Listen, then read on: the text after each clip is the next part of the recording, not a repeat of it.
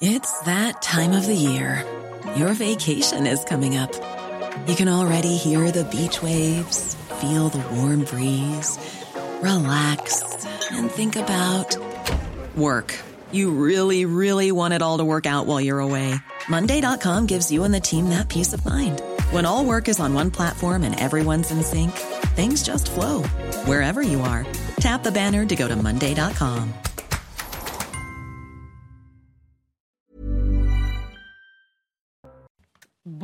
Bonjour à tous, je suis ravie de vous retrouver. Nous sommes le lundi, il est 14h, donc c'est l'heure de la belle équipe au sommaire aujourd'hui.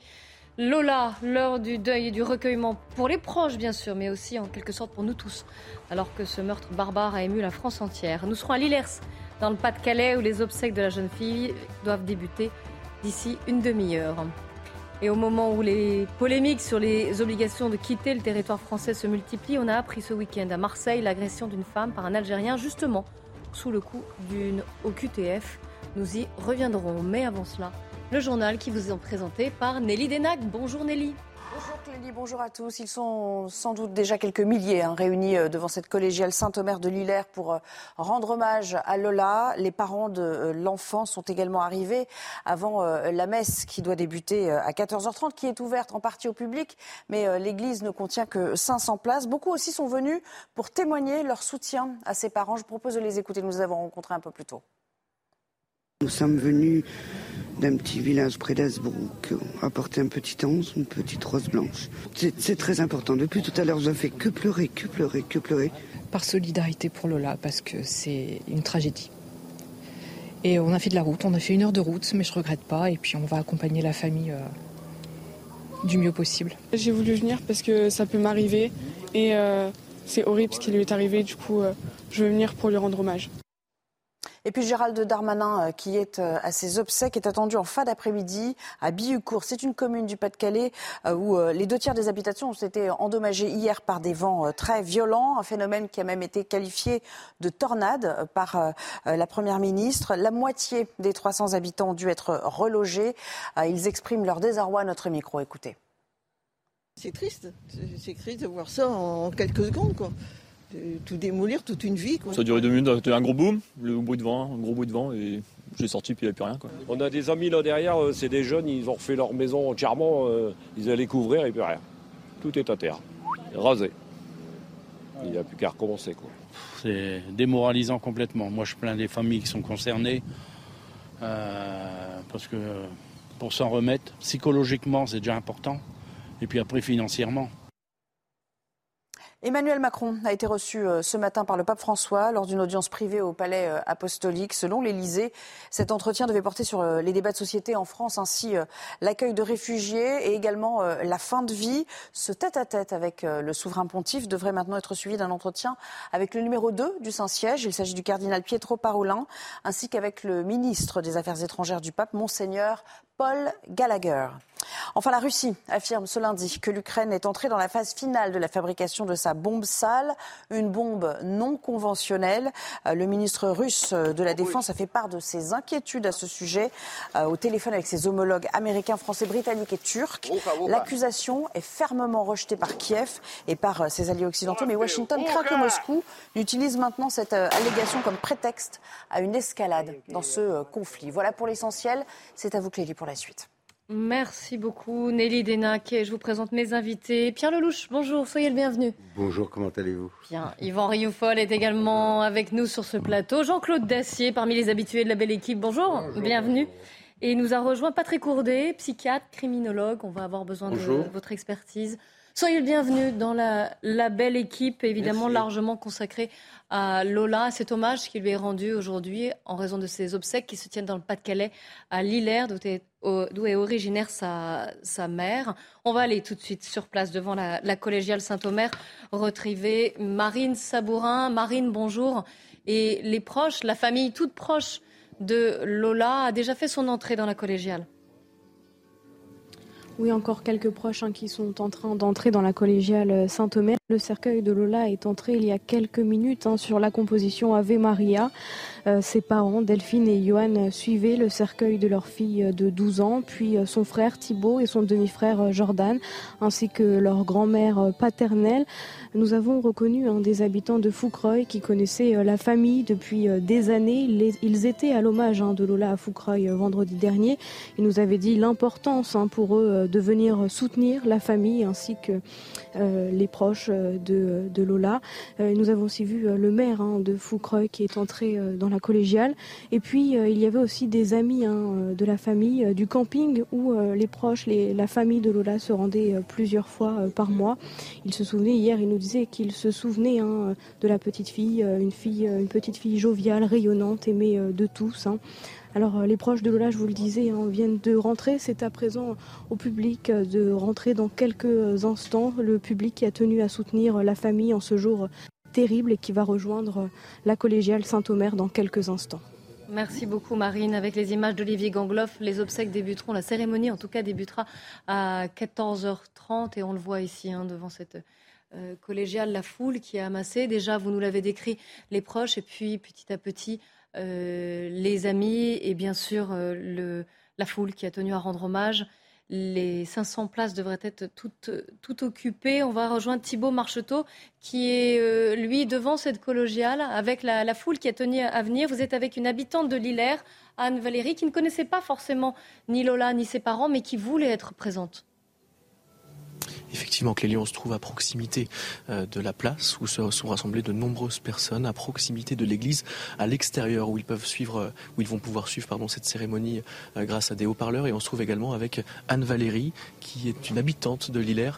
Vous avez tenu à être présente aujourd'hui. Pour quelles raisons? Quelles sont les motivations de votre présence aujourd'hui?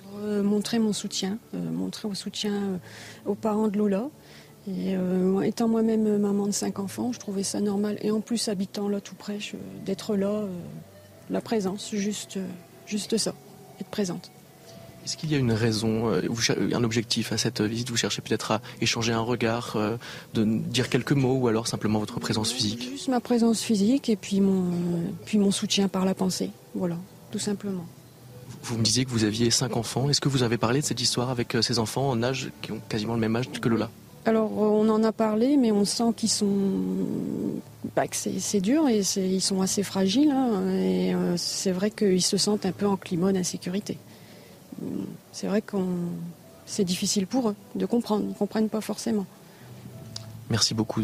À l'image d'Anne Valérie, les motivations euh, des personnes qui se sont euh, rassemblées à proximité de cette église sont évidemment euh, les mêmes. Voilà, rendre un dernier hommage à Lola et aider la famille dans ce moment difficile.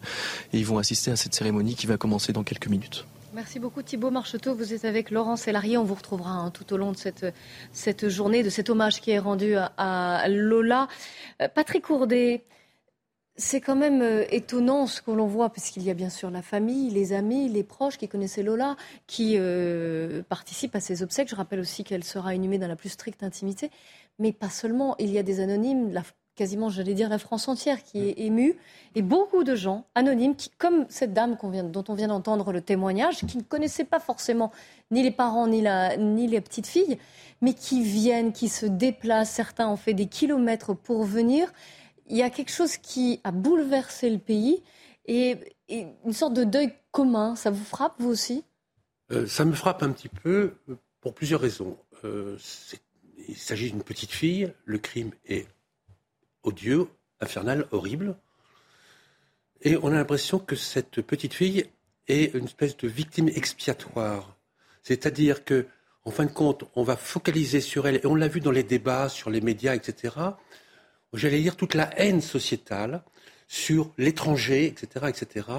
Et euh, du coup, elle est, euh, c'est une petite fille qui est décédée, mais qui est magnifiée. Et du coup, les gens ont, envie de la voir, de, voir, d'assister, d'être présents, pour peut-être aussi conjurer des choses. On a l'impression que ça a pu être un, rite un peu satanique qui, s'est passé, puisque cet, cet enfant, qui, avant d'être tué, a été lavée, elle a pris une douche, a été lavée, et on l'a complètement salie, tuée. Et après, on a, on son corps dans Paris ou la banlieue parisienne avant de, revenir comme un objet et euh, sur lequel tout va se focaliser. Et du coup, la- l'auteur de ce crime devient, euh, je dirais, euh, l'objet absolument néfaste, effrayant, qui va cristalliser chez les gens quelque chose qui fait qu'ils ont envie de venir quasiment sur place pour pouvoir éventuellement comprendre, essayer du moins, Essayer, oui. et puis soulager quelque chose de leur conscience. Alors je rappelle que l'enquête est en cours et on n'a pas encore tous les, les aspects de ce crime, notamment le, le mobile, hein, qui pourrait expliquer, qui pourrait nous, voilà, nous faire comprendre ce qui s'est passé et le, le pourquoi qui échappe euh, pour l'instant à tout le monde. Vous diriez que Lola est devenue un symbole Ou en psychiatrie, peut-être qu'on n'utilise pas ce... Ni en criminologie d'ailleurs, on n'utilise pas ce mot. Moi, j'ai l'impression de, de revisiter un peu le, le, le bouc émissaire de Rémi Gérard. Mm. Où, en fin de compte, c'est la base de, de, de, la chrétienté, en fin de compte, hein, où le Christ a été crucifié, et du coup, la société s'est regroupée autour de sa mort pour ensuite développer une religion. Et là, on a l'impression de quelque chose de similaire, où cet enfant, qui était pur, normalement qui était vierge aussi, qui a été euh, violé, qui a été euh, égorgé, etc., etc., ça, fait penser au sacrifice qu'on faisait autrefois. Dans certaines religions, c'était des, êtres humains, d'autres, c'était des animaux, etc., etc., où, en fin de compte, la société va se regrouper autour de cette victime pour essayer de recréer quelque chose de moins angoissant. On l'espère en tout cas, mais vous nous disiez, enfin vous me le disiez en tout cas avant l'émission, quand on en parlait, que on avait rarement vu autant de monde des meurtres d'enfants. Il y en a hélas eu déjà auparavant, et que n'a jamais vu autant de, personnes, autant de, Français venir quand même là se recueillir, témoigner de leur sympathie et de leur tristesse. Alors, moi, le, dernier crime un petit peu horrible auquel j'ai, on va dire, peut-être participé, c'est l'histoire de Lelandais, avec cette petite fille, où, qui a été aussi tuée de façon un peu la même manière, un peu sordide, etc. Et il n'y avait pas eu cette, euh, cette euh, masse union, de, ouais. de- union autour de ça. C'est ça que moi, qui me paraît un peu étranger. Alors, il y a, il y a des, des- des trucs qui peuvent circuler. On pense qu'il y a peut-être eu des rites sataniques. Il y a eu euh, C'est ça qui pourrait expliquer cette. euh, ce- il y a ça, le Cette fait union, que ça soit cette- aussi quelqu'un qui est étrangère. Alors que moi, ce qui m'intéresse, c'est pas qu'elle soit fr- française, belge ou n'importe quoi, ou tunisienne ou n'importe quoi. Ce qui m'intéresse, moi, c'est quelqu'un qui manifestement a eu un trouble. Est-ce qu'il était euh, existant avant? Est-ce qu'il y a eu une efflorescence au moment qui est délirant, manifestement, sur un mode, on va dire peut-être paranoïde, Mm. où il y a des espèces de rituels très bizarres? On sait qu'il y a eu des, des- des chiffres inscrits sur le corps. Qu'est-ce quelle est la signification? Elle le dira, elle le dira pas. Mais on a l'impression de voir comme ça des rites euh, archaïques, un petit peu comme les rites sataniques, les- etc., etc., où euh, euh, dans, la- dans- dans- dans- dans le sud mm, méditerranéen, on parle des djinns, on parle de choses comme ça qui sont des- une culture encore très, très importante euh, au quotidien des esprits maléfiques. Les esprits maléfiques, etc. Est-ce que elle a été dans un délire avec quelque chose de déique, maléfique, satanique, etc.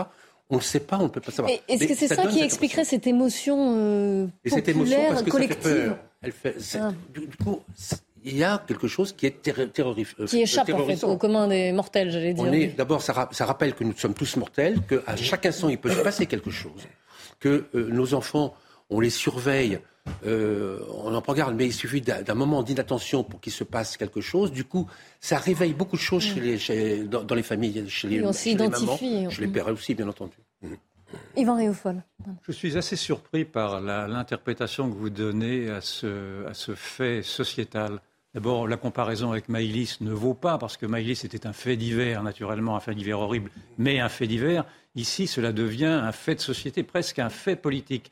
Et quand, à vous entendant, quand vous avez dit que ce- cela avait révélé une haine sociétale sur l'étranger, avec comme désignation du bouc émissaire l'étranger, c'est un peu, j'espère que je ne surinterprète pas ce que vous dites, c'est bien ce que vous avez dit, ce n'est pas ce qui est apparu.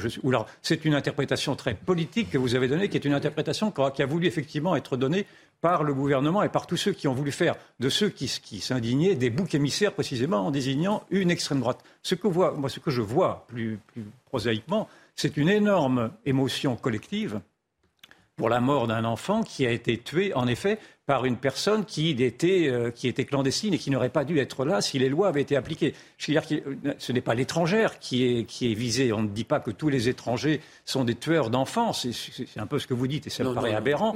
Je vais vous laisser répondre. euh, Mais simplement, euh, cela laisse entendre que ce qui est désigné, c'est la faiblesse de l'État. C'est l'incapacité qu'a l'État aujourd'hui, en dépit de, de- de- de ces manières qu'il a de vouloir se, pro- se- se promeu- promouvoir comme étant un État protecteur, l'incapacité qu'il a à protéger les plus faibles d'entre nous, et singulièrement une fillette. C'est-à-dire que si l'État avait appliqué ces règles, euh, ce- cette petite fille serait vivante. C'est une banalité que de le dire, mais c'est ceci qui, qui suscite l'indignation, l'émotion aujourd'hui et l'indignation demain. Alors, je vous laisse répondre, Patrick Alors, Courdet. Moi, je, je parle au niveau absolument pas politique. J'essaye de dissocier, dirais, mes connaissances psychiatriques, criminologiques, victimologiques de la politique pour essayer de comprendre ce qu'un être humain peut avoir dans la tête pour passer à l'acte, quelles que soient ses origines, quelles que soient, etc. Et euh, le, le côté purement politique ne m'intéresse pas parce que je n'ai pas à donner un point de vue politique, j'ai à donner, j'essaye d'éclairer sur un fait sociétal. Alors, on parle de la petite Maëlys, c'était différent. Et vous l'avez dit d'ailleurs. Enfin, Oui et non. Vous avez dit qu'il n'y avait pas eu. Non, ce que vous aviez dit, ce qui est étonnant, c'est que là, c'est la France entière qui semble touchée, la petite Maëlys également, mais pas de la même manière. Exactement, c'est pas de la même manière. Mm. Parce que là, et, et c'est c'est vrai, c'est aussi le crime de quelqu'un qui n'avait pas à être en France, semble-t-il. Oui. oui, pardon, allez-y. Non, Je mais croyais que vous avez terminé. Mais quand vous dites que c'est une haine sociétale contre l'étranger, cela me paraît su- être très surinterprété. Vous, inter- vous surinterprétez quelque chose qui n'est pas un débat qui n'est pas posé ainsi. Il est posé peut-être par certains extrémistes, mais pas en tout cas vous ne pouvez Mais pas. C'est ce que j'ai beaucoup entendu. On- Je suis désolé, moi j'ai beaucoup entendu que, comme par hasard, etc., etc., etc. Moi, je ne m'intéresse pas à ça. Je m'intéresse uniquement à la personne, à cette criminelle, en essayant de comprendre qu'est-ce qui a pu se passer, est-ce que ça peut se passer dans la tête d'autres, quelqu'un qui est délirant. Lorsqu'on a un délire, chose, on, oui. on- on est empli de ce délire, et il y a des voies incitatives qui obligent à passer à l'acte.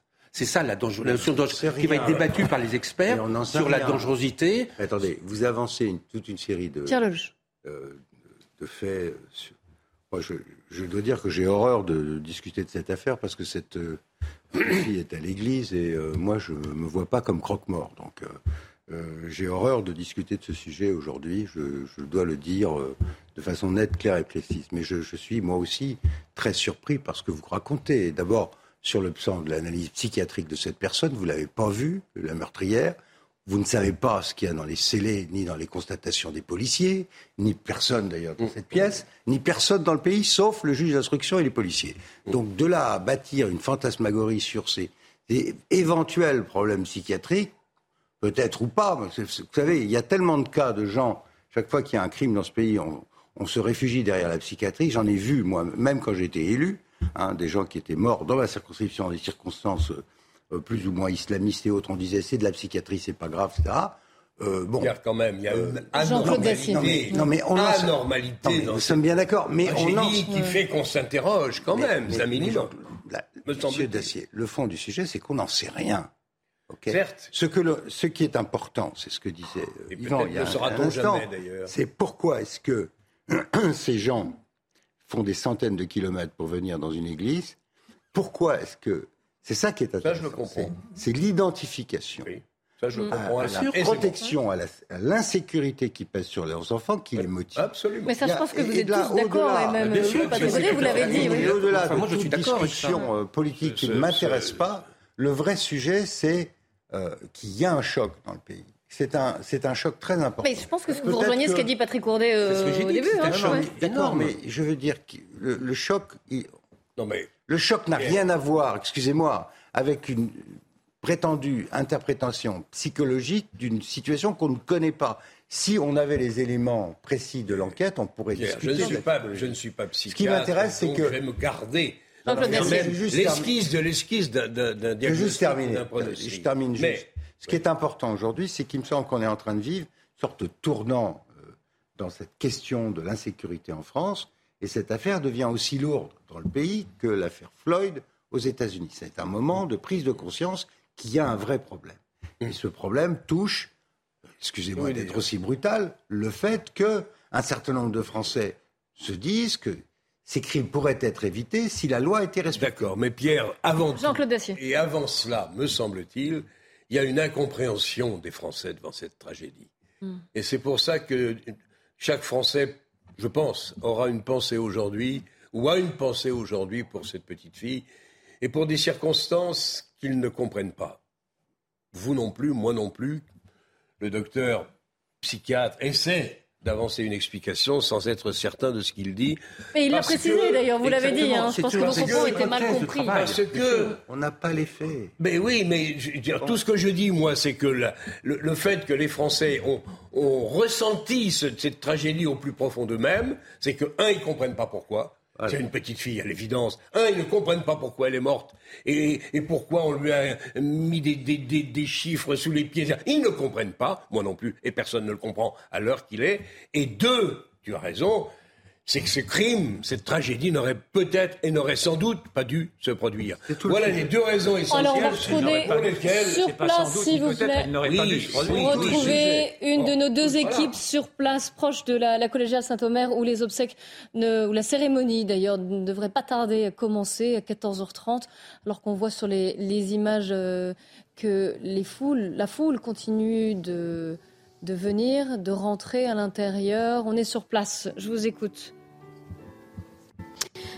Oui, euh, Clélie, nous avons vu donc il y a quelques instants hein, le cercueil de Lola qui est entré dans la collégiale sur la composition euh, d'Ave Maria, euh, suivi de ses parents, hein, Delphine et Johan, son frère Thibault, son demi-frère Jordan et leur grand-mère paternelle. Nous avons reconnu des habitants de Foucreuil hein, qui connaissaient la famille depuis des années. Ils étaient à l'hommage de Lola Foucreuil, vendredi dernier, la commune d'origine du père de Lola. Ils nous avaient dit l'importance pour eux de venir soutenir les parents de la Et puis euh, il y avait aussi euh, des amis, hein, des parents de Lola, euh, des amis du camping où la famille se rendait plusieurs fois par mois. Hier, nous discutions avec eux. hein, ils se souviennent d'une Lola joviale, rayonnante, aimée de tous. Alors les proches de Lola hein, et la famille sont entrés. C'est à présent depuis quelques minutes aux anonymes d'entrer dans la collégiale. Plusieurs d'entre eux ne restent que quelques minutes pour déposer un bouquet ou adresser une prière pour Lola. Il ne reste que quelques instants pour laisser l'ensemble des anonymes venir se recueillir dans la collégiale Saint-Omer, puisqu'il y a encore énormément euh, de monde qui attend pour entrer dans la collégiale. Merci beaucoup Marine Sabourin avec les images d'Olivier Gangloff. On vous retrouvera hein, dans quelques instants. La cérémonie, vous le disiez, ne va pas tarder euh, à commencer et euh, on a déjà vu euh, la famille très proche euh, rentrer à l'intérieur de la collégiale Saint-Omer. Ce deuil, ce recueillement, ce qu'il signifie. On va parler également de l'enquête ou même des, déclarations politiques qui ont pu être faites. On en parle et on revient juste après quelques minutes de pub.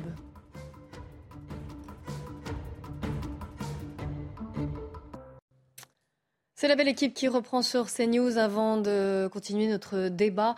Le point sur l'actualité avec Sandra Chambaud. 30 secondes de tornade à Bioucourt dans le Pas-de-Calais, un village dévasté. Cette commune de 350 habitants a été frappée hier soir. Certains ont tout perdu. Environ 150 personnes ont dû être relogées. Un blessé léger a été recensé. Gérald Darmanin est attendu sur place. Course à Downing Street, le renoncement de Boris Johnson ouvre la voie à la victoire à Rishi Sunak. L'ancien ministre des Finances britannique est sur le point de savoir s'il affrontera une adversaire ou sera désigné immédiatement. L'autre candidate Penny Mordaunt revendique 90 soutiens sur les 100 requis.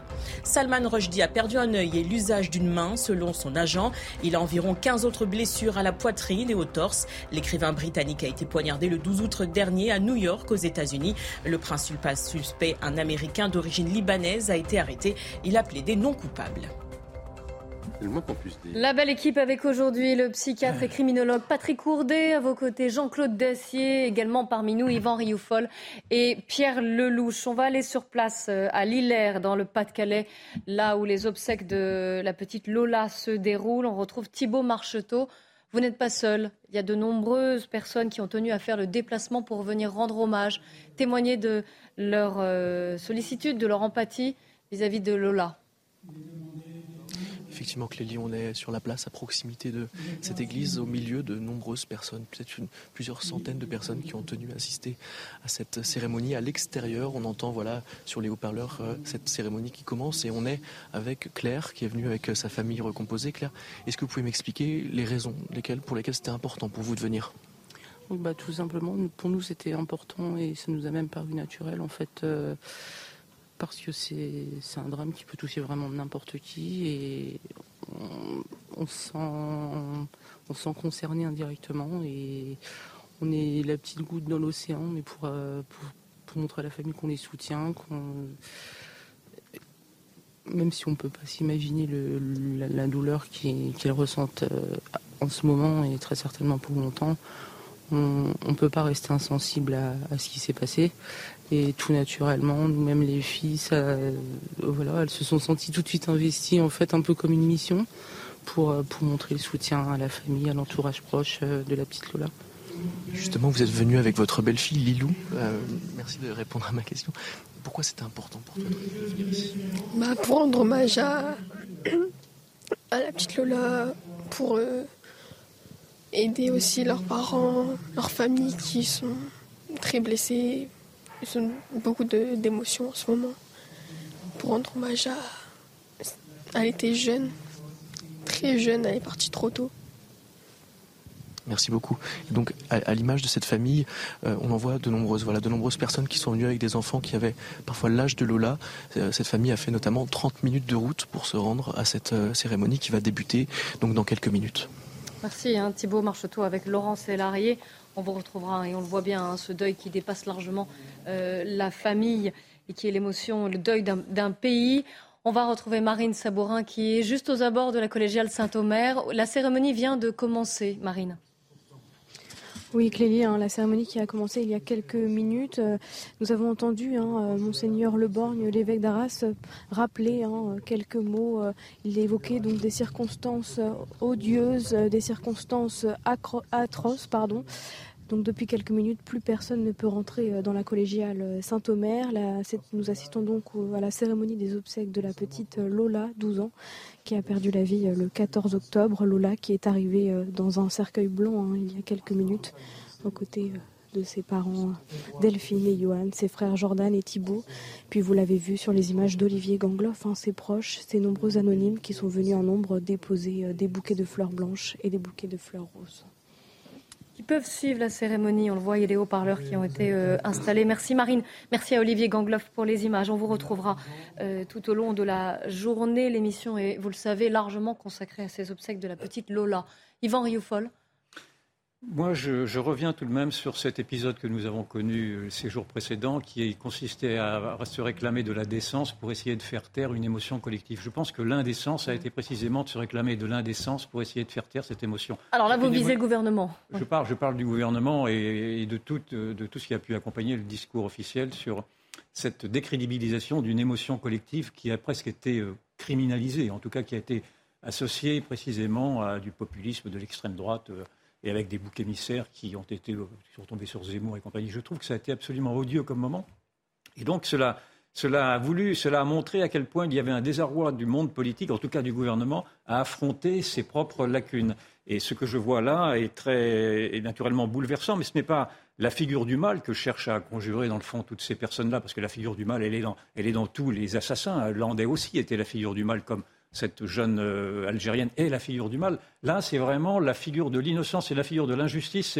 C'est vraiment la figure de la vulnérabilité d'une société qui est, remise mise en perspective, je, veux dire par là, par, euh, ces gens qui, naturellement, aujourd'hui, sont dans, le recueillement, mais qui demain pourraient être dans la colère. Ce que visait surtout le gouvernement, ce qu'il critiquait, c'était le débat sur les OQTF et les questions. Oui, c'est critiqué, c'était sur le, débat sur ses propres lacunes, sur les EQTF, etc. Et, et, ils ont renvoyé sur l'émotion. Face à une immigration clandestine. Je voudrais vous faire écouter Marine Le Pen, qui était justement à ce sujet de la récupération politique. Elle a été interviewée à ce sujet.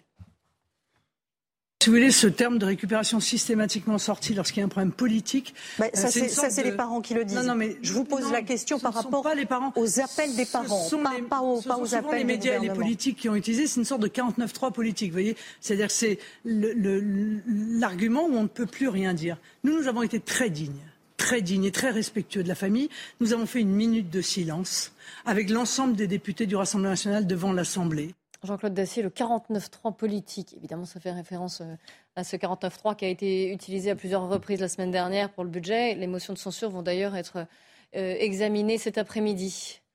Je disais tout à l'heure que les, Français, dans leur immense majorité, ne comprennent pas comment cela a pu arriver euh, à cette petite fille. Et je disais que, en effet, cette tragédie n'aurait jamais dû survenir puisque la femme qui l'a portée n'aurait pas dû se trouver sur le territoire français. Et je pense que fait partie des reproches qu'on peut, et la polémique qui s'en est suivie, qu'on peut adresser euh, au gouvernement, c'est que ce n'est pas la première fois. il y en a eu, je ne sais pas si on en parlera aujourd'hui, mais il y a eu une affaire très similaire, comparable en tout cas, à, Marseille. Il y a quelques jours, on en parlera. C'est-à-dire que le reproche qui a été fait au gouvernement de ne pas être intervenu dans cette affaire, au fond, s'élargit et a été élargi par la plupart des Français depuis un certain temps. Alors qu'on raconte qu'il ne fallait pas en débattre, c'est trop facile. Il fallait évidemment en débattre. Tout de suite C'était ça, la question du délai, en fait, qui a, été soulevée aussi. L'émotion ne se maîtrise pas et les Français ont réagi comme ils devaient réagir, c'est-à-dire qu'ils ont, ils se sont dit, mais enfin, c'est pas normal. Ça ne devrait pas arriver, et ce n'est pas la première fois, et je redoute que ce ne soit pas la dernière. Donc ça fait beaucoup. Et puis on y ajoute, et j'en ai terminé, on y ajoute dans cette incompréhension des Français, d'où leur émotion profonde, parce qu'ils n'arrivent pas à expliquer comment un tel crime a pu se produire. D'où leur présence d'ailleurs euh, aujourd'hui, je pense. Absolument.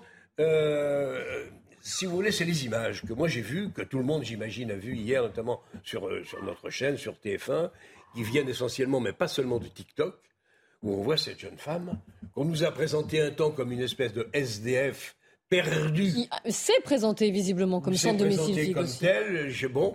Et vous voyez une assez jolie femme, pour ne pas dire une jolie femme, très maquillée, prenant grand soin de sa personne, portant des robes venant de je ne sais pas où, mais variées, multiples, plutôt de bon goût. Et vous vous dites, l'incompréhension devient béante. Vous vous dites comment cette personne qui est tout, ou qui a l'air de tout, sauf d'une assassin, qui va, se, qui va quelques jours après se comporter comme on le dit, comment cette chose-là a pu se produire D'où l'incompréhension vertigineuse. On se prend pour des êtres surnaturels, nous autres. Depuis Dieu et les discours qu'on suivi, nous sommes des êtres surnaturels. Là, pardonnez-moi, je vais être brutal, mais on revient au niveau de la bête. Mm. Et ça, les Français ne le comprennent pas. Il faut leur expliquer. Je ne sais pas si on y parviendra. Ce sera très compliqué parce que honnêtement, quand vous voyez ce qui s'est passé, vous dites, mais enfin, comment un être humain peut-il, qu'il y, ait des dérapages, on a parlé le, Landais tout à l'heure, je dirais que c'est pas banal, mais enfin, ça fait partie, hélas, des, trous béants des êtres humains. Là, il y a en plus une, espèce de dimension maléfique, une dimension. C'est l'enfer, c'est le diable qui revient sur terre. Les Français ne le comprennent pas et disent c'est incompréhensible et c'est pas bien, et ils témoignent de leur sincérité et de leur solidarité. Moi, je le comprends très bien. Alors, on va en faire un point sur, l'enquête, mais juste avant, on va repartir à, à Lillers, où le, frère actuellement s'exprime lors de la cérémonie religieuse. Marine? Oui, Clélie, euh, la mère de Lola et son frère viennent de s'exprimer. La mère de Lola qui lui a dit euh, Lola, nous te regardions il y a quelques jours, nous pensions que ton fort caractère te ferait gravir des montagnes. Toujours prête à rendre service euh, à tout le monde, ta bonté n'avait pas de limite, elle était naturelle. Tu étais la petite dernière que tous aimaient euh, taquiner. L'annonce de ton arrivée nous avait surpris, envahi. Ton départ nous dévaste, nous anéantit. Notre chagrin est immense. Nous nous attacherons à honorer ta mémoire, ma princesse.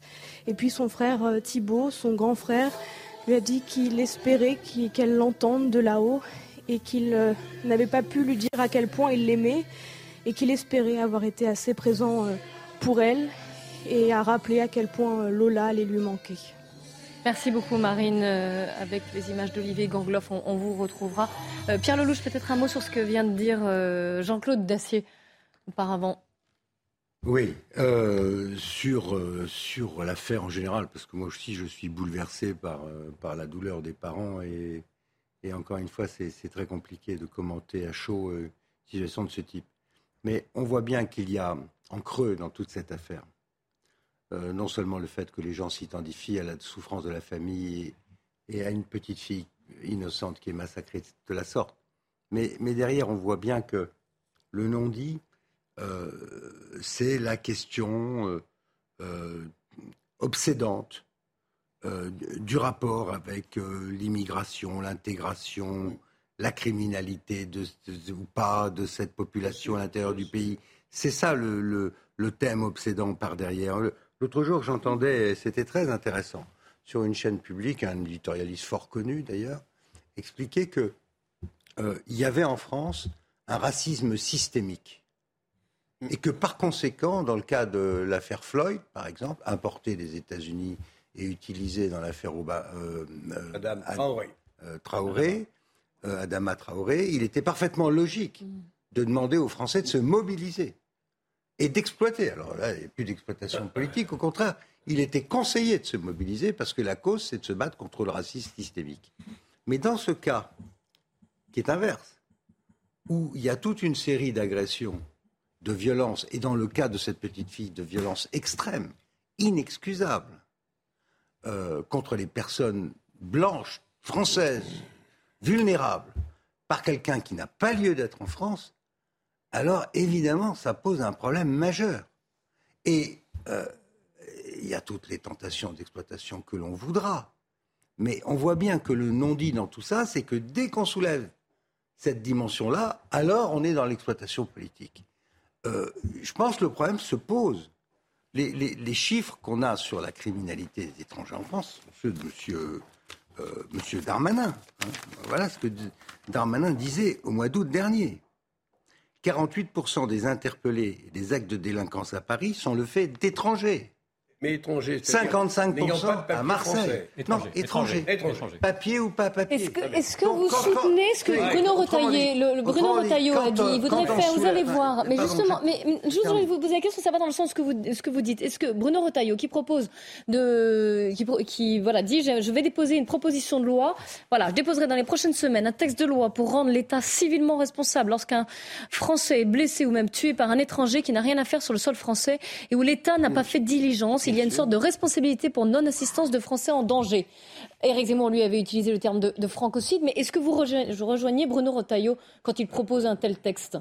Il faut que la responsabilité de l'État soit mise en cause. Donc vous, êtes d'accord avec ce qu'il dit? Je dis depuis des années, et je l'ai dit quand j'étais moi-même élu au gouvernement et ailleurs, il faut que la France reprenne le contrôle de sa politique migratoire. C'est la première condition. La deuxième condition, c'est que la loi doit être appliquée. Quand vous avez des enfants qui se font massacrer parce que l'État n'a pas rempli son, n'a pas fait son métier d'État, il y a un problème. Alors, de dire que c'est une exploitation politique, de dire cela, c'est choquant, d'autant que d'autres, quand c'est l'inverse, c'est-à-dire quand euh, il s'agit de racisme systémique attribué à la France, on invite les gens à se mobiliser. C'est ce, c'est, cette tension qui est au cœur de cette affaire. Au-delà de la souffrance, encore une fois, moi je suis bouleversé par cette histoire euh, et, et, la, et la perte de cet enfant et la douleur de la famille. Et on peut tous s'identifier à ça. Mais derrière, il y a un vrai sujet pour notre société et il ne faut pas qu'elle soit morte pour rien. Jérôme Fourquet, le politologue qui était l'invité d'Europe 1, écoutez ce qu'il dit sur l'ensauvagement de la société.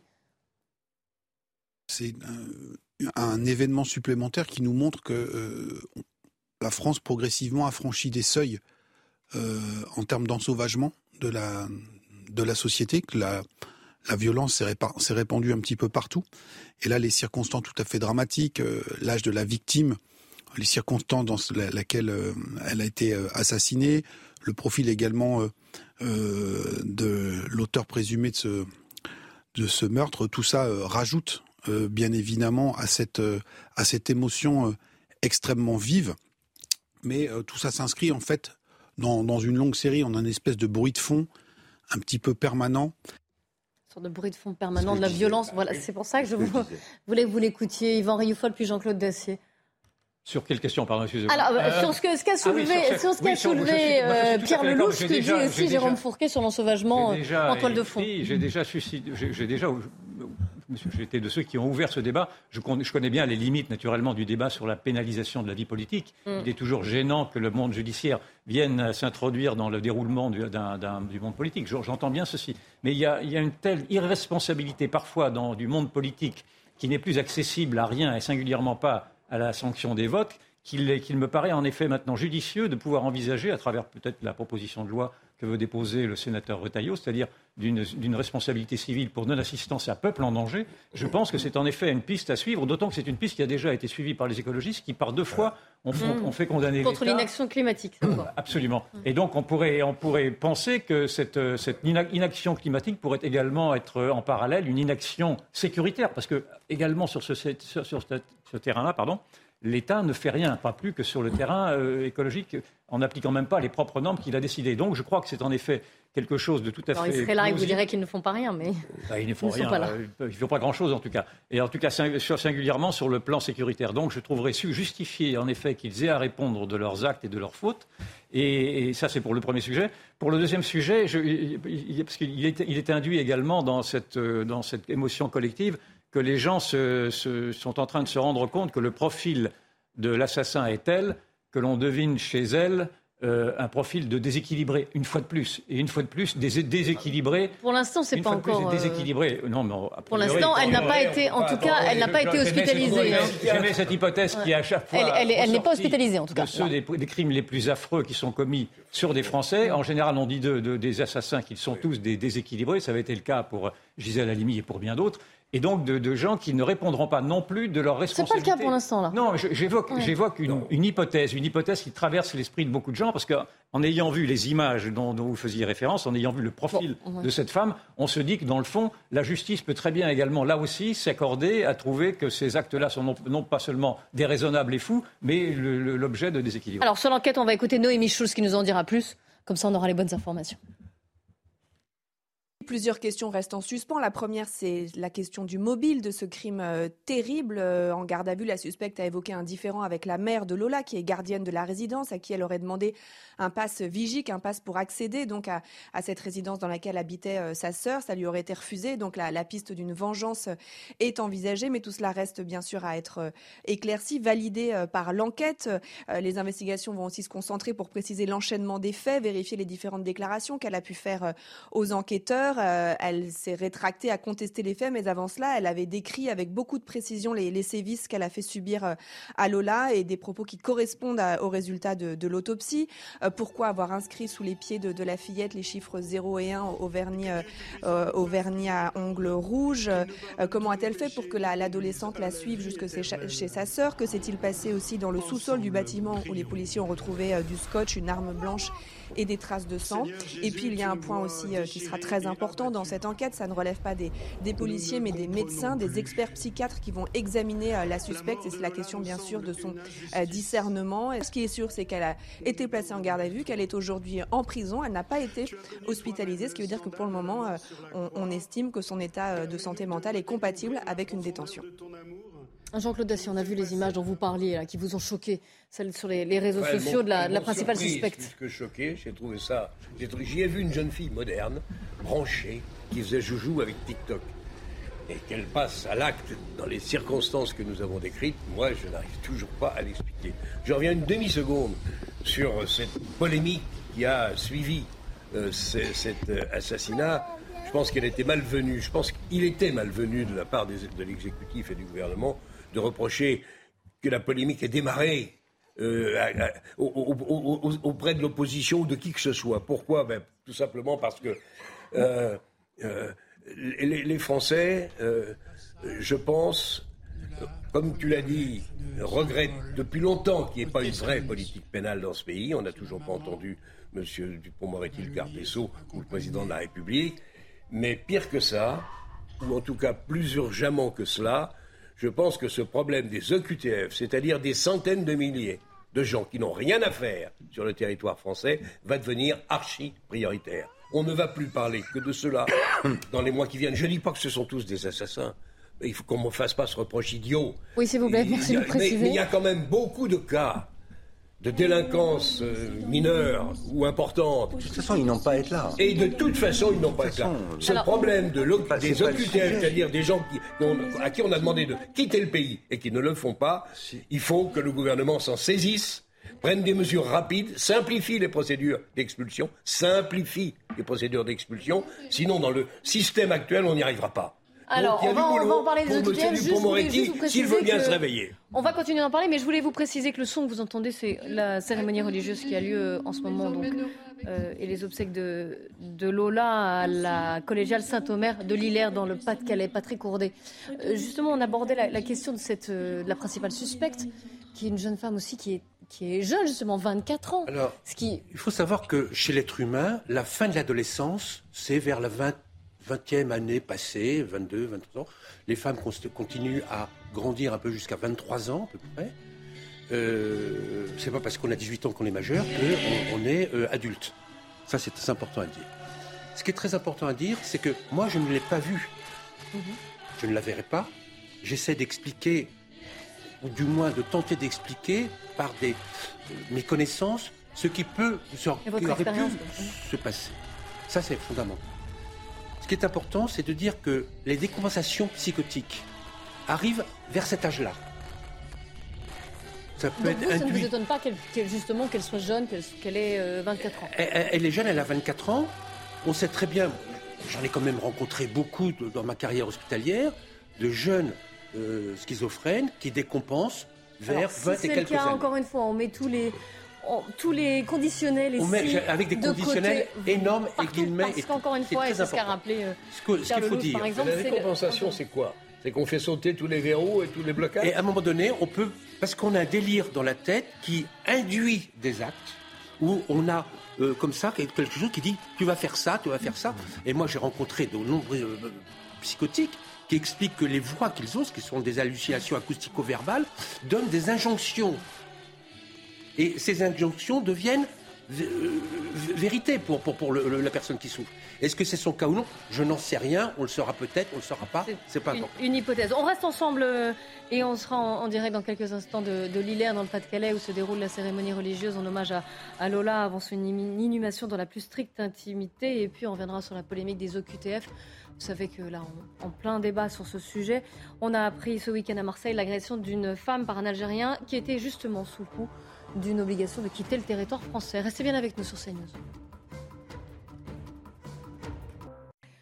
Bonjour à tous et bienvenue sur CNews. C'est la belle équipe. On commence par le journal. Nelly Denac bonjour à tous. Dans la collégiale euh, Saint-Omer de Lillers, les obsèques euh, de Lola ont donc débuté euh, il y a un petit moment en présence de plusieurs milliers de personnes, les personnes installées à l'intérieur de cette collégiale et puis les quelques milliers qui ont voulu aussi rendre hommage à Lola et, soutenir ses parents. Devant cette collégiale, le cercueil blanc orné d'un bouquet de fleurs blanches a été porté dans l'église. Sur place, il y a Thibault Marcheteau. Bonjour Thibault. Il y a une grande émotion. On a senti le temps se suspendre hein, il y a quelques longues minutes déjà. Effectivement, Nelly, nous sommes hors de cette église où vous l'entendez sûrement.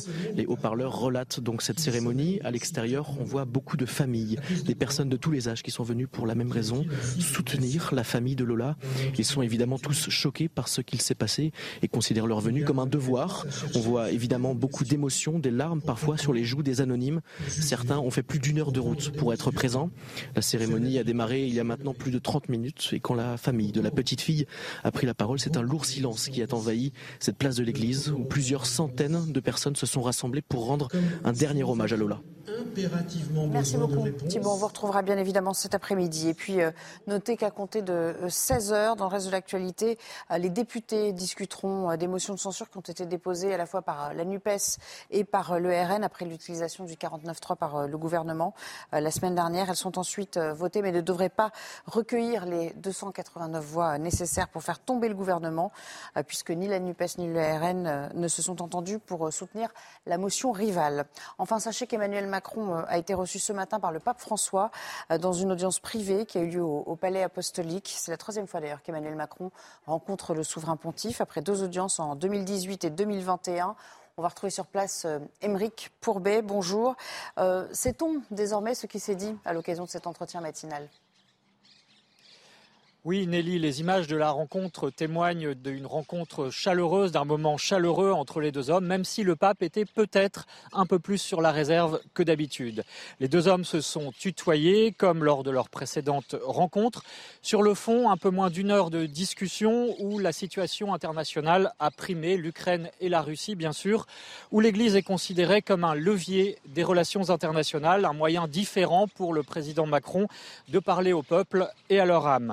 Le Caucase aussi, avec l'Arménie, bien sûr, a été mentionné, le Moyen-Orient, l'Afrique, avec la perspective d'un déplacement du pape. Sur la fin de vie, en revanche, c'est encore une interrogation difficile à ce stade de confirmer que le sujet a bien été abordé entre les deux hommes. L'Élysée n'a pas non plus fait de commentaires sur les propos du souverain pontife la semaine dernière pour euh, condamner le recours à l'euthanasie.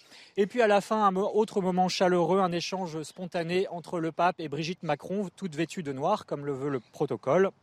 Le pape qui a demandé, comme à son habitude, de prier pour lui, la réponse de Brigitte Macron a été la suivante Je prie pour vous tous les jours.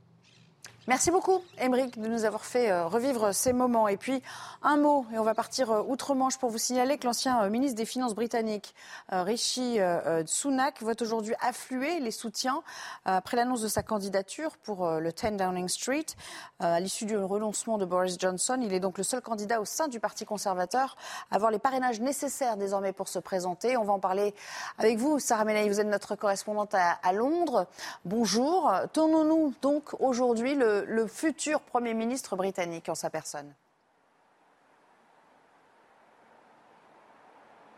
Oui, d'ici quelques minutes maintenant, nous saurons donc si Rishi Sunak est le seul candidat à avoir obtenu, vous l'avez dit, les 100 parrainages nécessaires.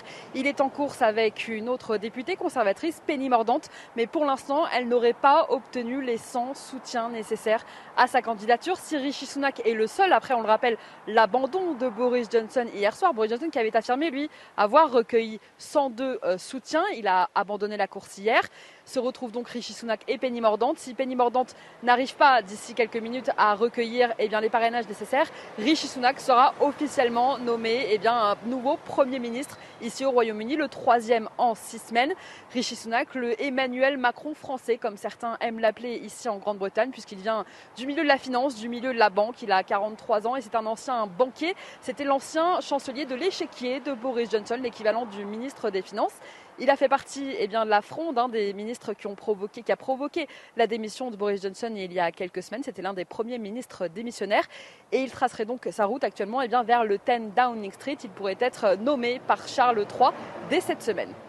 Merci beaucoup, Sarah Menaï, euh, pour toutes ces précisions. Voilà, Clélie, c'est à vous pour la suite. Merci. On vient d'apprendre à l'instant que Penny Mordon, qui était la concurrente donc de Rishi Sunak, euh, reconnaissait sa défaite face à lui. Il devrait donc être euh, euh, nommé, on va dire, Premier, premier ministre dans quelques instants. On vous en dira plus dès que ce sera le cas. La belle équipe, le débat qui reprend avec aujourd'hui Yvan Rioufol, Pierre Lelouch, Jean-Claude Dacier et le psychiatre et criminologue Patrick Ourdet. Alors que l'on rend un, dernier hommage à Lola, vous savez que la cérémonie se tient en ce moment même à Lillers, dans le Pas-de-Calais. Une autre affaire qui fait écho, puisqu'il s'agit, là aussi, il y a une, une OQTF qui en est le qui, voilà, qui en fait partie. Ça s'est passé dans la nuit de vendredi à samedi, le calvaire d'une femme, d'une jeune femme qui a été violée en pleine rue. Et ce sont des policiers de la BAC Nord de Marseille qui ont interrompu ce calvaire, qui sont intervenus qui ont interpellé un suspect qui était donc sous le coup d'une OQTF. Clémence Barbier.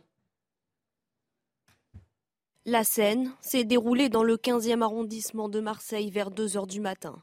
Alors qu'ils patrouillent, des policiers de la brigade anticriminalité aperçoivent deux silhouettes et entendent le cri d'une femme. Elle est en train de se faire violer par un homme. La victime est à moitié dénudée sur le sol en train de se débattre. Son agresseur est aussitôt interpellé. Sur cet individu, ce qu'on sait, c'est que pas c'est pas un inconnu pour nous. Euh, et puis surtout, euh, sur ces faits-là, euh, c'est terriblement, terriblement marquant. Les, policiers que, j'ai pu avoir au téléphone m'ont laissé entendre que la victime les a remerciés des dizaines de fois, mais vraiment des remerciements sincères, puisqu'elle a vraiment eu l'impression euh, qu'aujourd'hui sa vie est sauve grâce à l'intervention des policiers.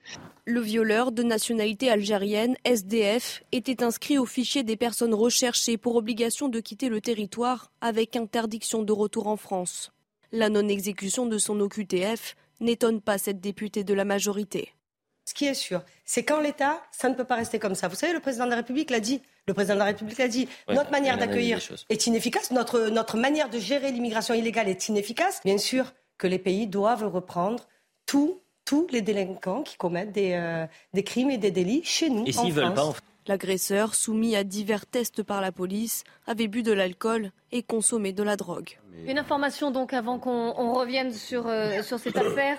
On en parlait dans le journal. Rishi Sunak, l'ancien ministre des Finances, l'ancien euh, ministre de l'échiquier, comme on dit euh, sur place, a été désigné par les conservateurs britanniques pour devenir le Premier ministre. C'est le responsable du parti qui, le, qui vient de l'annoncer. Donc on a le nom du futur Premier ministre. Euh, britannique. Il va être officialisé, je pense, dans la semaine aussi par, Charles III, puisque c'est l'usage. Vous voulez dire un mot, euh, Pierre Lelouch, sur cette actualité anglaise avant de revenir sur l'affaire de, Marseille? Il y, aurait, beaucoup à dire, je ne sais pas si on en a le temps, mais euh, il, a le, il a le profil de, effectivement de la finance, assez proche en effet d'un Macron, au sens où il a fait fortune dans, la banque. Il a, il est, il, a épousé une, énorme fortune indienne. ça va, il est à l'aise. Il est, il est absolument richissime. Il, très, il vient d'entrer en politique. C'est pas très. Il a à peine 40 ans. Donc, euh, voilà. Et euh, c'est quand même une sorte de séisme aussi euh, dans l'histoire, parce que voilà l'Angleterre qui était il n'y a pas si longtemps colonisateur et gouverneur de l'Angleterre, de, de l'Inde. Rappelez-vous il y avait un vice-roi des Indes, mhm. anglais, et aujourd'hui, le Premier ministre de l'Angleterre, du Royaume-Uni, n'est autre qu'un Indien. En soi, c'est. Né en Angleterre, oui. néanmoins d'origine indienne, incontestablement. Mais, c'est en soi extrêmement intéressant des grands mouvements telluriques euh, qui sont en train de se passer dans l'histoire. Donc en moins d'un siècle. Une société différente de la nôtre. On, passe d'un moment où on a un Mountbatten, on a les, mhm. les, vice-rois d'Angleterre, euh, de, des Indes, pardon, je vais ah le Royaume des Indes et, qui, et ensuite, on a un pays qui est. Euh, il, prend une, il prend une Angleterre en grande difficulté avec un job, me semble-t-il, prioritaire. C'est de, on revote en 2024. Enfin, on vote en 2024 en Angleterre. Et d'ici là, il va falloir qu'il réussisse à faire oublier à l'électorat la piètre et le piètre, pour ne pas dire très piètre parcours des conservateurs depuis déjà un certain temps. Mais c'est manifestement quelqu'un de talent. Mais c'est lui qui est à l'origine de la chute de Boris Johnson. Oui. Oui, ça a été euh, rappelé. Il a lâché le premier. Donc.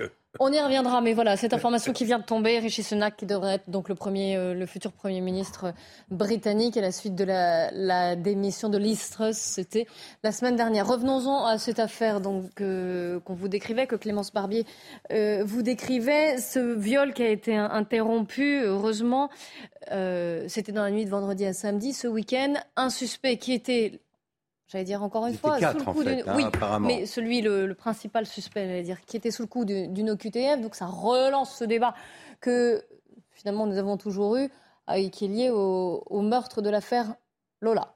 Yvan Riofal? Plus grand-chose à rajouter, sinon que c'est la loi des séries. Il y a une accumulation de faits, de violences, de viols, de meurtres qui sont perpétrés par des gens qui auraient dû normalement quitter le territoire et qui n'ont pas respecté les, leurs obligations de quitter le territoire.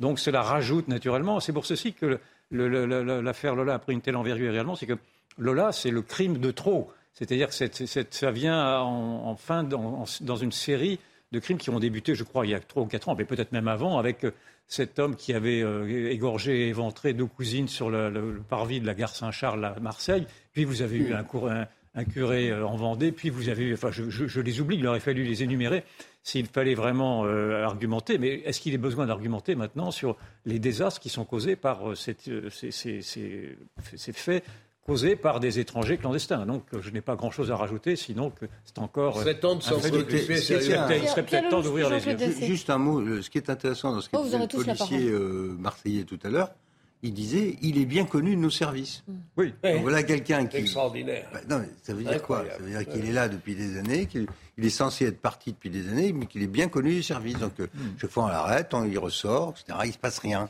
Mais il y a plusieurs gouvernements quand même, euh, Pierre Louche, il y a plusieurs gouvernements qui ont essayé de justement d'appliquer ces OQTF. On sait encore là les, le gouvernement qui s'est rendu dans différents pays, notamment l'Algérie, qui a menacé de réduire les visas. Donc qu'est-ce qui pourquoi on n'y arrive pas en fait? Il y a d'abord les accords qui ont mis fin à la guerre 60, 61, je dis pas de bêtises. 68, l'accord ah sur, le, sur le statut des Algériens en France, c'est 68. Hmm. Plus euh, qu'on a besoin de gaz maintenant. Donc on est dans une situation de négociation. De gaz qu'ils ne donnent pas d'ailleurs. Assez fragilisée. Ben, on va voir ça, je ne sais pas. Et à quel prix, on verra.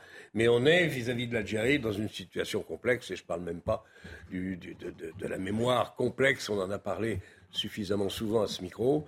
Euh, avec l'Algérie, c'est pas c'est pas simple. Néanmoins, quand même, la situation, on a deux cas, bon, mais il y en a eu beaucoup d'autres avant. Il n'est pas tolérable. Je pense que ça va devenir, je le répète, un dossier brûlant pour les mois qui viennent. Le problème des EQTF, il faut qu'un ministre, quel qu'il soit, si possible, euh, s'en saisisse après un cap. Mais qu'est-ce qu'il peut faire enfin donné par le président de la République Il faut, il faut éviter de, de mélanger différentes catégories. Dans l'affaire de cette malheureuse petite fille, l'auteur présumé du crime est entré légalement en France. Oui, avec un visa étudiant. Comme avec un visa étudiant. Et il y en a 60 000 par an. Tous les ans, oui. ça sont les chiffres dont on ne sait pas très bien ce qu'ils font d'ailleurs entre nous. Moi, je dirais qu'ils font des études ou pas. Au minimum, ce serait bien de, voilà, de, vérifier qui rentrent dans le pays. Après, il y a ceux qui rentrent de façon clandestine. Et les deux se rencontrent au moment où ils sont arrêtés pour telle ou telle chose et qu'on leur demande gentiment de quitter le territoire. C'est une obligation, mais c'est un, une demande. Ils, sont, ils ont un certain délai avant de eux-mêmes choisir de partir. D'accord? Donc ils ne sont pas arrêtés pour être mis dans un sens de rétention en attendant l'expulsion. Ça, c'était le régime précédent. Tout ça a sauté, y compris parce qu'on applique maintenant des règles. Le, bah, le, fait que, le fait que euh, en France, jusqu'à, euh, je crois, François Hollande, il était illégal le, fait d'être en France sans titre, c'était un délit. Donc on pouvait, être arrêté. Depuis Valls. Ça n'en est plus un. Voilà, à partir du moment où c'est plus un délit, on est dans une invitation à quitter le territoire. Mais l'invitation, comprenez que la plupart des gens s'assoient dessus. Deuxièmement, quand il y a quelque chose de grave et qu'on attrape quelqu'un, qu'on le met en rétention pour l'expulser, par exemple, l'un des complices de la meurtrière euh, de cette petite fille, lui, il a été arrêté, il est passé en centre de rétention. Après, on rentre dans le problème suivant qui est d'obtenir les papiers consulaires du pays d'origine pour, le récupérer. Or, beaucoup de ces pays, à commencer par la régie, l'Algérie n'a absolument pas envie de revoir revenir des délinquants chez eux. Mm. Hein, et une partie de ces... On a affaire à des pays, hein, l'Algérie, tenez-vous bien, 70% de la population a moins de 30 ans. Eh Donc, l'immigration vers la, l'émigration vers la France est une moyen, un moyen de contrôler la situation, baisser la pression sur le chômage. C'est un chômage énorme dans, la population jeune, y compris parmi les diplômés.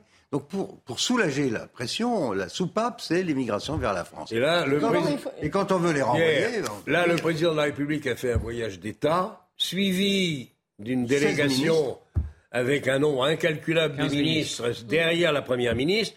Les relations entre la France et l'Algérie, je ne sais pas où elles seront, dans quelle nature elles auront évolué ou pas et dans quel sens, mais honnêtement, on, a face et devant nous un problème lourd, lourd, lourd. Oui, d'accord. Mais moi, ce que je constate, c'est cette farce. Il faudrait un peu de volonté politique. je constate, c'est cette farce tragique dans la posture du président de la République lui-même qui aligne les discours martiaux. Il fait Nous sommes en guerre depuis maintenant six ans la guerre contre le Covid, la guerre contre le populisme, la guerre contre le réchauffement, la guerre contre les, parias, la guerre contre Poutine, et vous voyez singulièrement la guerre contre Poutine. Quand vous voyez que l'ancien, enfin que le premier, pardon, que le ministre des Finances a dit qu'il allait briser les reins de, la Russie et, que, ce, propre, gouvernement n'est même pas capable de s'affirmer face à des clandestins. Donc c'est bien l'affaiblissement, l'affaiblissement de l'État, la disparition de l'État dans ses fonctions les plus régaliennes qui apparaît au plus grand nombre. Et donc tous ces discours soi-disant euh, belliqueux, mais même vis-à-vis et même vis-à-vis de viril, viril, viril et belliqueux, et, même y, compris vis-à-vis de la Russie de Poutine, tombe à l'eau quand on voit que le gouvernement, la main du gouvernement tremble à ce point devant ces gens qui n'ont pas de papier et qui que, que, le gouvernement n'arrive même pas à renvoyer chez eux. Parce qu'ils n'arrivent pas, ils ne savent pas où les renvoyer, puisque le pays, le pays d'origine souvent ne les veut pas. D'avoir à penser à les renvoyer. Et donc voilà, nous, nous assistons là à l'effondrement de l'État. Oui, Pierre Lelouch. Oui, non, je pense que euh, tous, ces, tous ces sujets sont archi connus. Hein, euh, oui. Ah bah oui, ça, c'est pas, Le fait que les, pays d'origine ne soient pas coopératifs. mais ça, comment on fait Comment on fait quand le pays ne, veut, pas Alors comment on fait bah, On arrête toute relation avec eux. Il n'y a plus aucun visa. La seule chose qu'ils peuvent comprendre, c'est plus de visa, plus d'aide économique. Et là, on attend de voir qu'est-ce qui se passe. Je crains qu'on prenne le chemin un peu inverse. Jean-Claude Dacier. Ou parallèle. Ou dissimulé. Mais Parce je ne vois si pas vous qu'on saviez le réduise nombre de gens, avec l'Algérie. si vous saviez le qui nombre de gens qui sont dans les élites de ces pouvoirs, hein, Oui, députés, ministres, généraux et autres, qui viennent se faire soigner Ouais. gratos en France avec des visas de complaisance, le jour où ça s'arrête, ça, peut-être qu'ils feront attention au niveau de la reprise de leurs ressortissants. Faudrait Parce peut-être que c'est ça que j'ai vu, moi. C'est ça que j'ai vu, moi. Oui, bah. Et c'est ça que te disent nos diplomates. Non, mais Oui, c'est sûr qu'on est, on est, on n'a pas de politique d'immigration, on le sait, on le répète. Encore une fois, il faut commencer par le commencement. Si on peut le trouver, toujours est-il que, encore une fois, ceux qui sont sur ce territoire et qui se comportent comme ils se comportent, quelle que soit la manière dont ils se comportent, de toute façon, on ne peut plus continuer de les accueillir, de regarder en l'air et de faire comme si rien n'était. Donc on attend le cap du président de la République, on attend la décision de la Première ministre et on attend surtout, dirais-je, la- l'annonce par le garde des Sceaux que le problème est au-dessus de la pile. Le dossier chaud, pour ne pas dire brûlant, est devenu en haut de la pile. En même temps, dirons-nous euh, que les problèmes de- de- d'aide à l'industrie avec l'explosion des, prix de l'énergie, mais au moins qu'on donne le sentiment en haut lieu d'être conscient qu'il y a un problème lourd à gérer et à régler devant, à essayer de régler, que nous avons devant nous. Pour le moment, euh, je ne vois pas grand-chose venir.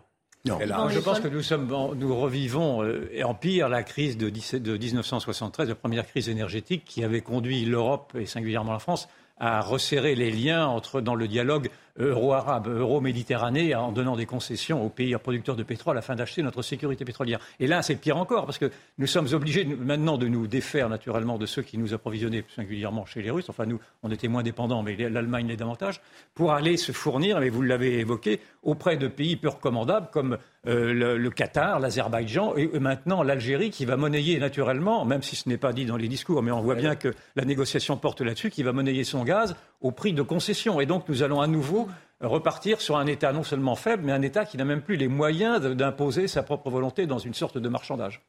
On va repartir à, à Lillers, dans le Pas-de-Calais, où se déroulent depuis euh, trois quarts d'heure à présent les obsèques de la petite Lola, qui a été tuée, je vous le rappelle, le, le 14 octobre. Marine Sabourin, vous êtes devant la collégiale Saint-Omer, où se déroulent ces obsèques, et on le voit beaucoup de, sur les images d'Olivier Gangloff, beaucoup de gens qui sont là, très émus, qui suivent cette cérémonie qui est retransmise grâce à des haut-parleurs.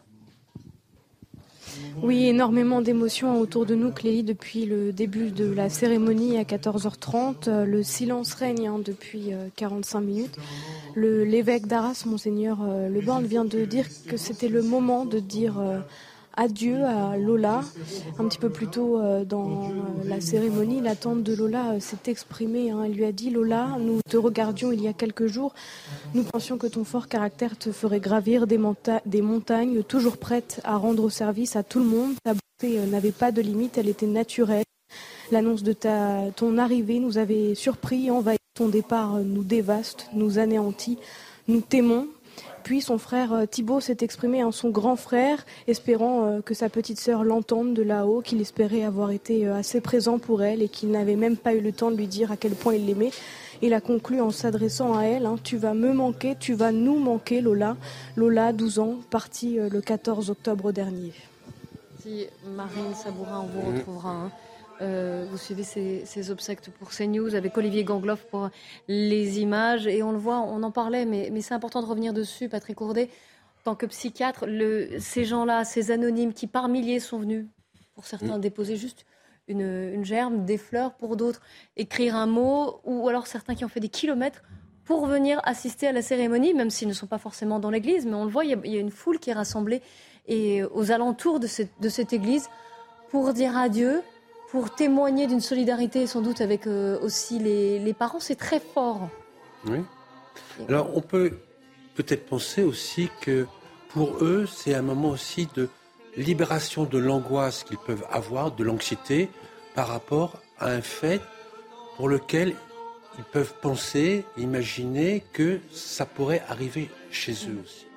Donc, pour essayer de conjurer, euh, ils sont là en disant, en étant là, en étant solidaires avec le phénomène de, de- de masse aussi, on se sent, on ne se sent pas isolé. C'est le phénomène de groupe sorte. et dans, dans le groupe, on se sent protégé. Mm. C'est ça qui veut. Et, donc ça rassure un petit peu. Et quand les gens rentreront chez eux, peut-être que cette, cette réassurance persistera ou leur, prendra, leur permettra de prendre un peu de recul et de continuer à vivre. Là, en fin de compte, moi, c'est ce que j'expliquais dans, dans des cours, c'est que là, on se fracasse contre le mur de la réalité.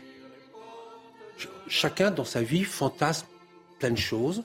Et tout d'un coup, on est confronté à quelque chose de violent, d'inimaginable, qui est la réalité. Et cette réalité est insupportable. Donc, on va essayer de trouver des, des principes pour essayer de se rassurer, de se construire ou se reconstruire. Hmm. Pour essayer d'éliminer ce qui pourrait éventuellement arriver à côté de chez soi.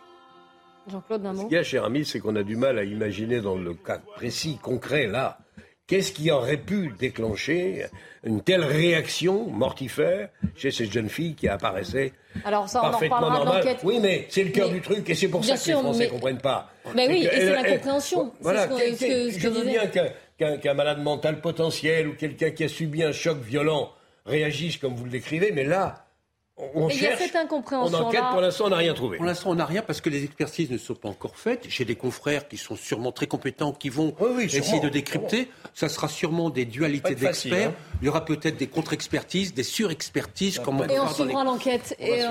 Merci beaucoup à vous quatre d'avoir été sur ce plateau. Le, sur CNews, l'info continue. Nelly Denac et ses invités, 90 minutes info. Et on sera toujours en direct avec nos équipes sur place à Lillers où se déroulent euh, encore hein, les obsèques de la petite Lola. Restez bien avec nous sur CNews.